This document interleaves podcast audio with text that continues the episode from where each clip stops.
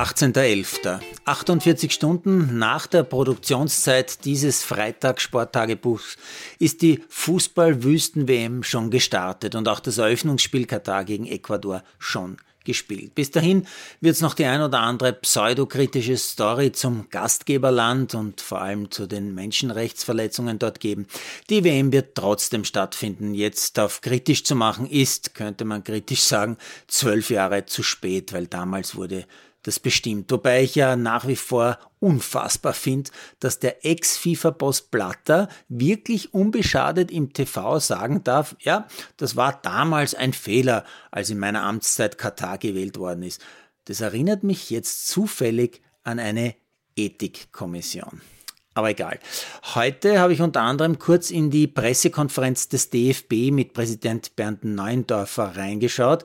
Ist auf mehreren deutschen Sendern live übertragen worden. Da hat es eigentlich fast ausschließlich Fragen zu den Menschenrechtssituationen in Katar gegeben und dann auch noch Fragen zur bunten Armschleife, die die Deutschen Binde nennen, äh, die Kapitän Neuer und einige andere Kapitäne tragen wollen. Wobei die skurrilste Frage war, ob der Präsident dann schon Geld für eine etwaige Strafe für das Tragen dieser Schleife zurückgelegt hat. Das hat nämlich die FIFA angekündigt. Aber Herr Neundorf hat sich nicht provozieren lassen und hat es geschafft, minutenlang über all das zu reden, aber eigentlich nichts zu sagen, schon gar nicht irgendwo anzuecken.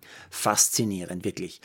Was mir auch aufgefallen ist, in Österreich ist die WM nicht einziges Thema, aber das Thema, ja sogar in der ZIP, ist das Bierverbot, das es in Katar ja in Form eines grundsätzlichen Alkoholverbots in der Öffentlichkeit schon immer gab und das im Vorfeld der WM kurz zurückgenommen worden ist, jetzt aber wohl doch gelten wird. Ein Topthema in Österreich, in einem Land, wo nach wie vor tausende Menschen bei Länderspielen im Stadion eine Bierflagge schwenken, die einer österreichischen Fahne zwar ziemlich ähnlich sieht, aber nichts anderes als eine Werbefahne ist. Eine positive Meldung zu WM habe ich natürlich auch gefunden. In Katar werden sechs Schiedsrichterinnen im Einsatz sein. Drei tatsächlich als Schiedsrichterinnen, drei als Assistentinnen. Eine von ihnen, die kennen Fußballfachleute sicher in Europa, die Französin Frappard. Sie pfeift ja schon seit zwei Jahren Champions League und Nations League natürlich auch. Für mich neu ist die 34-jährige Mukansanga, die heuer schon ein Afrika-Cup-Spiel geleitet hat und ebenso neu für mich die 36-jährige Japanerin Yamashita, die in Asien aber schon lange aktiv ist, wie ich gerade gelesen habe. Sie leitet seit Jahren Spiele der japanischen ersten Liga und auch der asiatischen Champions League. Österreichs einzige internationale Sarah Telek hat es ja bisher nur unter Anführungszeichen zu zwei Einsätzen bei der EM der Frauen an der Linie gebracht.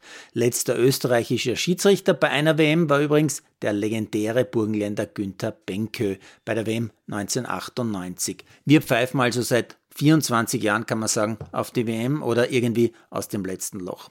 Ah ja, übrigens, morgen Samstag beginnt zum zweiten Mal heuer der Skiwinter nach Sölden.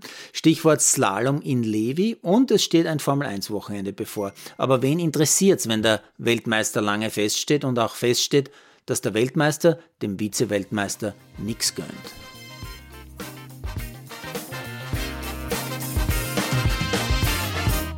Produziert von Malderino